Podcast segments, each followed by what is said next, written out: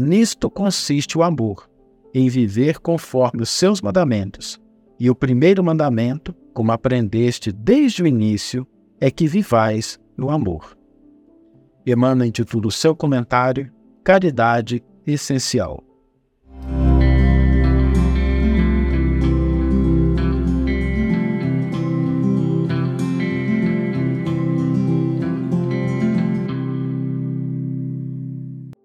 Olá, meus amigos, olá, minhas amigas, sejam todos muito bem-vindos ao programa Reflexões com Emmanuel. Esse momento em que nós abrimos um espaço na nossa mente, no nosso coração, para uma mensagem do Evangelho de Jesus e um comentário de Emmanuel que nos ajuda sempre a compreender e colocar em prática os ensinos do Cristo. Hoje nós vamos refletir sobre duas dimensões da caridade que são de fundamental importância. A primeira dimensão é uma dimensão de fato que nós não podemos menosprezar, ela é fundamental, ela é muito importante, que é a caridade que nós realizamos externamente. O remédio que a gente doa para aliviar o sofrimento do doente, a nossa fala que nós disponibilizamos o nosso tempo para levar alguma informação, algum consolo para alguém que está passando por dificuldade, o alimento que sacia a fome daqueles que são mais desfavorecidos pelos recursos materiais, o cuidado que nós temos zelando pelas pessoas que sofrem, menos favorecidas. Essa dimensão da caridade é uma benção. Nós não podemos menosprezá-lo, sobretudo porque ainda vivemos numa sociedade marcada por muitas discrepâncias sociais, por pessoas que necessitam desse apoio, desse amparo. Então nós não podemos menosprezar essa caridade. Aonde quer que nós a encontremos, ela é uma, um incentivo santo a que a gente possa avançar como sociedade, que a gente possa diminuir o sofrimento. Se nós pudermos fazer essa caridade, ela é de fundamental importância e isso também dá um sentido, a gente se sente um pouco mais útil quando a gente pode contribuir dessa maneira com o nosso próximo. Então, essa dimensão da caridade que nós realizamos externamente, ela é uma dimensão que tem a sua importância fundamental. Ocorre que ela não é a única. Existe também uma caridade que é uma caridade essencial. É uma caridade que ocorre portas adentro do nosso coração. É uma caridade que ela não pode ser medida ou avaliada simplesmente por ações externas e que muitas vezes ela tem um papel mais importante no que, no que diz respeito ao nosso crescimento no que diz respeito às nossas conquistas efetivas, no que diz respeito àquilo que nós somos de fato capazes de realizar. Porque essa caridade interna é uma caridade que de fato avalia a nossa capacidade interior. Por que isso? Porque quando a gente age externamente, quando a gente oferece alimento, oferece o remédio, oferece palavras externas, nós estamos mobilizando recursos que são externos e que a mobilização desses recursos pode obedecer, às vezes, a algum impositivo social, algum padrão de comportamento, e nada de errado com isso. Nada de errado com a gente buscar essas coisas também. Mas ela não necessariamente informa mudanças internas. Agora, quando a gente fala dessa caridade essencial, ela só se concretiza se nós mudarmos o nosso ser, aquilo que nós somos de fato, o nosso padrão de pensamento e de sentimento, aquilo que nós enxergamos como perspectiva do mundo, aquilo que nós temos de fato como visão do que acontece fora de nós e como nós entregamos sentido às coisas que acontecem. Esse elemento interno é o elemento que caracteriza a pessoa que realmente é caridosa e não está caridosa em função da situação, em função das circunstâncias. A pessoa que é caridosa, ainda que ela não disponha de recursos materiais, ela consegue, com a sua presença, com a sua fala, com a sua postura, externalizar coisas positivas para as outras pessoas.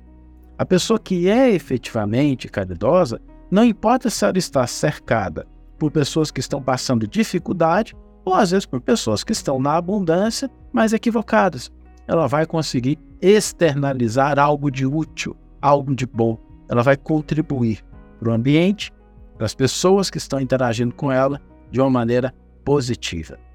E esse elemento interno, isso caracteriza o nosso ser, quando nós pensamos em como ajustá-lo a essa dimensão de uma caridade essencial, nós temos um padrão, nós temos um modelo, nós temos um guia, que é Jesus. Quando nós falamos do Cristo, o Cristo deve representar para a gente não só essa forma, esse padrão de como agir no mundo, mas como pensar, como sentir as circunstâncias que nós estamos passando, o que, que nós acalentamos no nosso coração. Porque às vezes, eu sei que isso não acontece com você que está nos ouvindo, é só um exercício teórico, mas às vezes a pessoa até pratica a caridade externa, mas ela não muda aquilo que ela sente. Ela até auxilia o outro, mas continua vendo o outro não como irmão, filho do mesmo Deus, filho do mesmo Pai.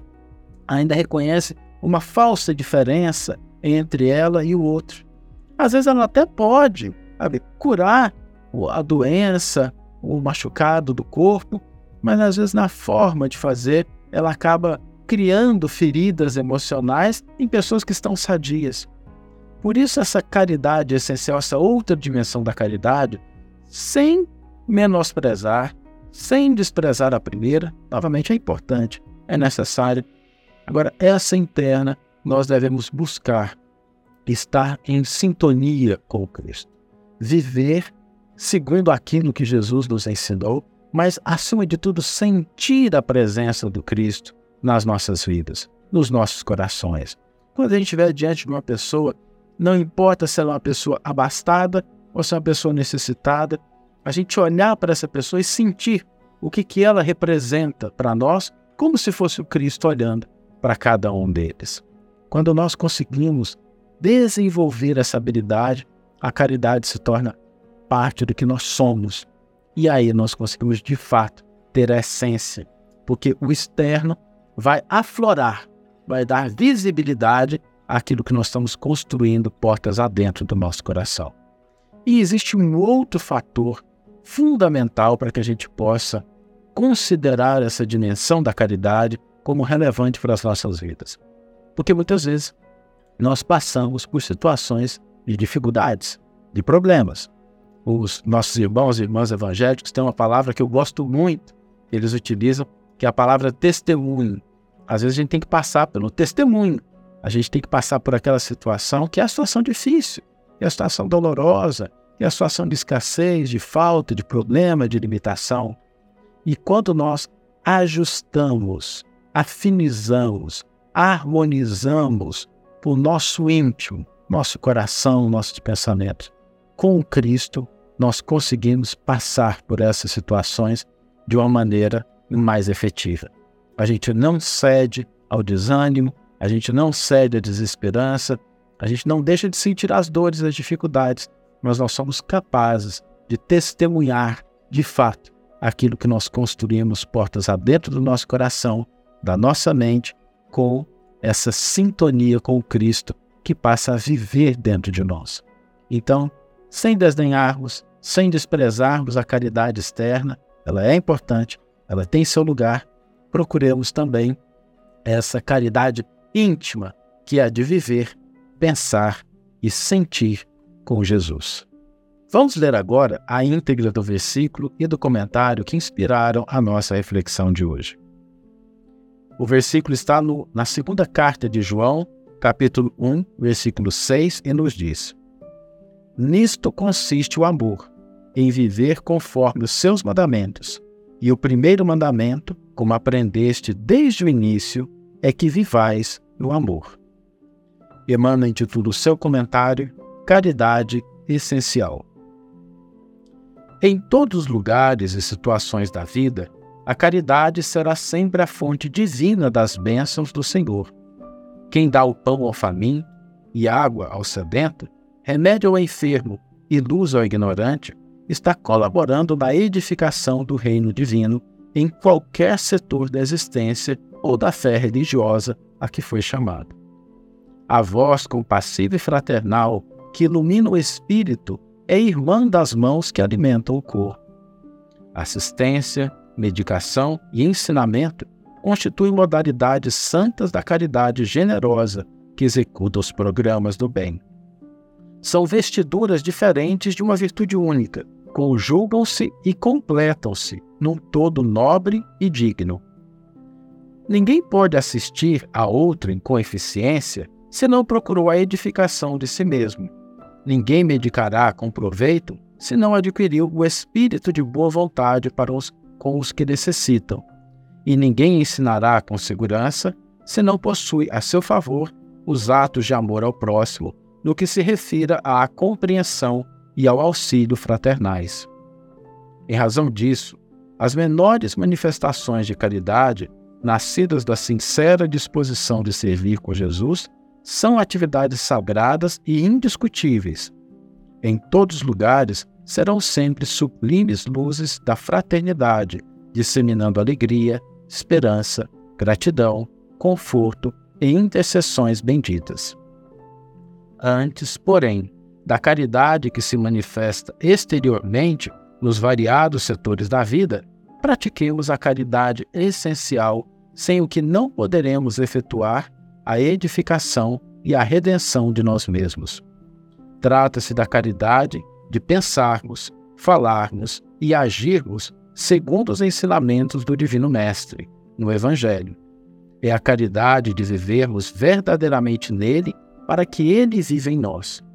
Sem esta, poderemos levar a efeito grandes serviços externos, alcançar intercessões valiosas em nosso benefício, espalhar notáveis obras de pedra, mas, dentro de nós mesmos, nos instantes de supremo testemunho da fé, estaremos vazios e desolados na condição de mendigos de luz. Uma bela página de Emmanuel nos convida a esse olhar para essa outra dimensão da caridade que o Mestre nos trouxe através do seu exemplo. E o desafio, a proposta para hoje, é que nós exercitemos essa caridade essencial. Procuremos no dia de hoje, seja se estivermos em casa, no ambiente de trabalho, de convívio social, vamos procurar hoje pensar, sentir e agir como o Cristo agiria se estivesse em nosso local, em nossa condição, em nossa posição. Se a gente está dirigindo e de repente alguém deu aquela fechadinha fraterna na gente, ou se às vezes um parente, alguém nos irritou, pensemos como é que o Cristo sentiria, o que ele pensaria nessa situação e procuremos ajustar, afinizar o que nós sentimos, pensamos e fazemos com os padrões do Mestre. Que tenhamos todos uma excelente manhã, ou uma excelente tarde, ou uma excelente noite e que possamos nos encontrar no próximo episódio. Um grande abraço e até mais.